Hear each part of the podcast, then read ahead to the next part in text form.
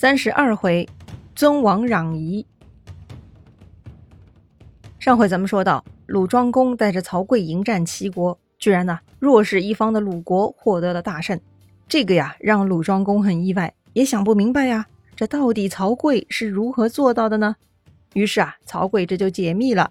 他说：“夫战勇气也，一鼓作气，再而衰，三而竭，彼竭我盈，故克之。”意思就是啊，对战的关键在于勇猛的士气，战鼓擂起就能激发军队的士气。第一次擂鼓士气最旺盛，所以齐国的第一次擂鼓呢就不用理他们了。第二次擂鼓士气就不如第一次了，到了第三次擂鼓呢，士气基本衰竭了。利用这个原理，曹刿呢让齐国白白擂了三次鼓，士气都泄露完毕。哎，这才让鲁国这边擂鼓。鲁国的第一鼓自然是激发最旺盛的士气了。这么一来，士气正旺的鲁军必然可以打败士气已经衰弱的齐军了。在这之后，曹刿呢阻止了鲁庄公的第一次追击，因为那个时候曹刿认为齐国这样的大国兵力雄厚，很有可能后边还有埋伏，所以呢不能轻易追杀。后来他发现齐军乱了，曹刿还下车仔细查看了齐军战车的车辙，车痕已经混乱，而且呢齐军的战旗也都东倒西歪。这样呢，就基本可以判断了啊，这个齐军啊，不是诱敌撤退，而是真的在逃跑了。于是呢，曹刿判定是时候可以追杀了。果然呢，这一次鲁军追杀成功了。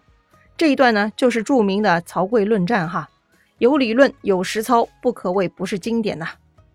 从曹刿论战这个故事呢，我们还可以获取两条信息哈。第一，当时的战争计谋呢，还很不发达。像曹刿的方法，以及前面楚国征伐缴国使用的诱敌之策，哎，他们这些呢都是比较稀有的作战方法了。当时的大部分作战呢，还停留在正面硬刚的状态，哎，阵型单一，很少变化，不太注重技术性。第二呢，当时啊还缺乏人才选拔制度，当官的世代当官，肉食者这个圈层呢几乎不变，平民阶层呢也很难破圈。像曹刿这种有胆识的普通人呢，毕竟也是凤毛麟角。所以国君身边的人才也缺乏新鲜血液。言归正传，话说齐军在长勺这个地方被鲁军打退了，这让齐国很不甘心。什么时候小小的鲁国这么能打了？不可能啊！于是呢，齐国又去找宋国联盟，请宋国出兵帮忙一起攻打鲁国。哎，齐宋联军就集合在狼这个地方。话说呀，此时宋国的国君呢，已经不是那个天天盯着郑国的宋庄公了啊。宋庄公呢，在七年前，也就是鲁庄公三年的时候去世了。接着呢，他的儿子继位，成了宋闵公。宋闵公啊，跟之前的宋国国君都不同，他呢不喜欢打仗。除了刚刚上台的时候，曾经加入过齐鲁陈蔡的联盟，一起护送魏惠公打回魏国。之后的宋闵公呢，就没有让宋国参与任何战争，也算是修生养息了。此前宋商公一直打仗，搞得士卒疲惫。现在宋闵公很多年不打仗。就到了另一个极端，搞的是军容涣散，宋国人呐都不习惯打仗了。所以呢，这一次宋国为齐国助战，就被鲁国给看破了。鲁国的公子偃说呀：“这宋国军队歪歪扭扭，军容不整，那是一击就垮。”所以呢，公子偃向鲁庄公提议，先打宋军。一旦打败宋军，齐国人嘛必然忌惮，就会撤兵了。虽然公子偃说的有点道理啊，但是鲁庄公呢还是不敢冒险出击，就没有同意这个建议。没想到呢，这个公子偃是个胆儿肥的，国君不同意，他居然偷偷带兵从虞门啊，也就是鲁国的南门啊，就跑出去了。他呢，给战马蒙上虎皮，冲出去啊，把宋国军队杀了个措手不及，是落花流水。想来也是哈，那些战马本来就跑得快，蒙上虎皮呢，就像老虎冲下来。宋军的人和马自然被这种蒙着虎皮的怪物给吓坏了，被打败嘛，也是情理之中了。这一仗呢是在一个叫陈丘的地方发生的，所以就被称为陈丘之战。果然呐，宋国人被打败了，齐国人就撤兵了。也不知道鲁国最近吃了什么药哈，打仗水平蹭蹭上升。算了，也不硬啃了。齐桓公呢，只能暂时放下对鲁国的报仇了。管仲就为齐桓公分析了啊，打仗得师出有名，而且这个名呢，不仅仅是正义，更得有高度。如果一定要打仗，就该打那种非礼的国家。好吧，一定要打仗吗？不打不行吗？还真的不行哈！齐桓公要当霸主，但凡霸主上台呢，一开始都得要立威的，打击曾经那些敌对的国家，那就是立威的好办法了。既然鲁国不合适，那就换一家吧。换哪家呢？齐桓公就找到了下一个目标了。这其实啊是个小国家，名叫谭国。谭呢就是水潭的潭，边旁部首的三点水呀改成言字旁，就是谭嗣同的谭啊。谭国呀也是西周分封的诸侯国，不过呀是到第五代周穆王的时候被分封的。跟宋国一样，谭国的国姓呢也是子姓。谭国呢在齐国的西边。话说呀，当年齐桓公还是公子小白的时候啊，齐襄公上位，在鲍叔牙的建议下，公子小白逃离了齐国，曾经呢就想投奔谭国。或许呢是谭国国君胆小怕事，也或许是他没啥政治理想，反正呢他没有接待公子小白。于是呢，小白被迫去了莒国。之后，齐襄公被杀，公孙无知又被杀，公子小白成功回到齐国，夺回君位，成了齐桓公。这个时候，周边各国都来庆贺，表示对新任齐国国君的认可。偏偏呢，这个谭国国君又没来。或许呢，是他觉得自己没脸过来啊；又或许他担心齐桓公会翻旧账。反正啊，谭国国君自己没去，也没派人去齐国送贺礼。好吧，不管怎么说，你藐视堂堂齐国国君，下场是很可怕的。就在鲁庄公十年，齐国被鲁国大败之后，齐军就跑去攻打谭国，三下五除二，一下子就把这个谭国给灭掉了。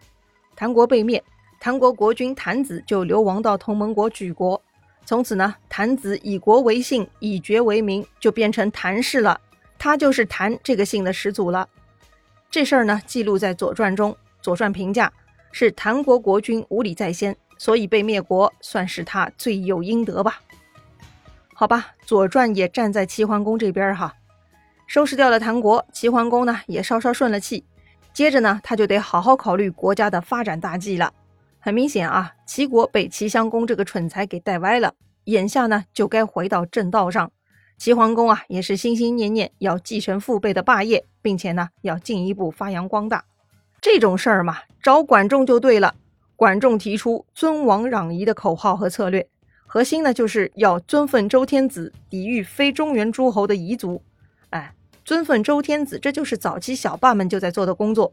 但在管仲这儿呢，升级了啊，还加上了攘夷，哎，那就不一样了。当时中原诸侯啊，包括周王室在内，经常被戎狄侵犯，头大如斗啊。戎狄啊，算是中原诸侯的共同敌人了。所以呢，尊王攘夷的核心就是啊，齐国带头尊奉共同的天子，消灭共同的敌人。你说这不就是班长村长的形象了吗？而之前那些小霸呢，充其量就是班干部、村干部哈，只是维持内部秩序，却还不能当带头大哥抵御外族。当然了，带头大哥也不是好当的，得有实力才行。什么是实力？哎，不就是经济、军事力量吗？齐国家底本来就很厚实，而管仲呢又是个治国天才。管仲在齐国搞了经济改革，特别呢，他搞出一条向地而衰征的策略，那是十分厉害的，帮助齐桓公实现了富国强兵。什么是向地而衰征呢？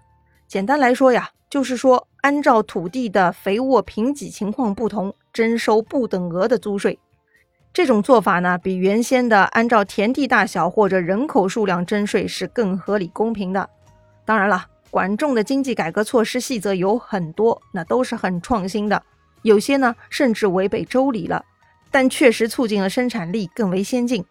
而且啊，这个策略不仅实现了齐国的富裕和强大，还带动了其他诸侯国家的改革和发展，是顺应历史潮流、有历史进步性的创举啊。所以呢。齐桓公称霸，那简直就是水到渠成。齐桓公三年，齐桓公向周天子求亲，迎娶了周庄王的女儿作为齐国夫人。隔年，周庄王去世，周西王继位。于是呢，趁着这个机会，在齐桓公五年，也就是鲁庄公十三年啊，齐桓公提出尊王攘夷的口号，并且马上派使臣向周西王朝贺，表达齐国的忠心。这个周西王刚刚登基，他也知道啊。诸侯国这么多年都不听话，不把周王室放眼里。既然强大的齐国肯给自己面子，周西王自然也乐得配合。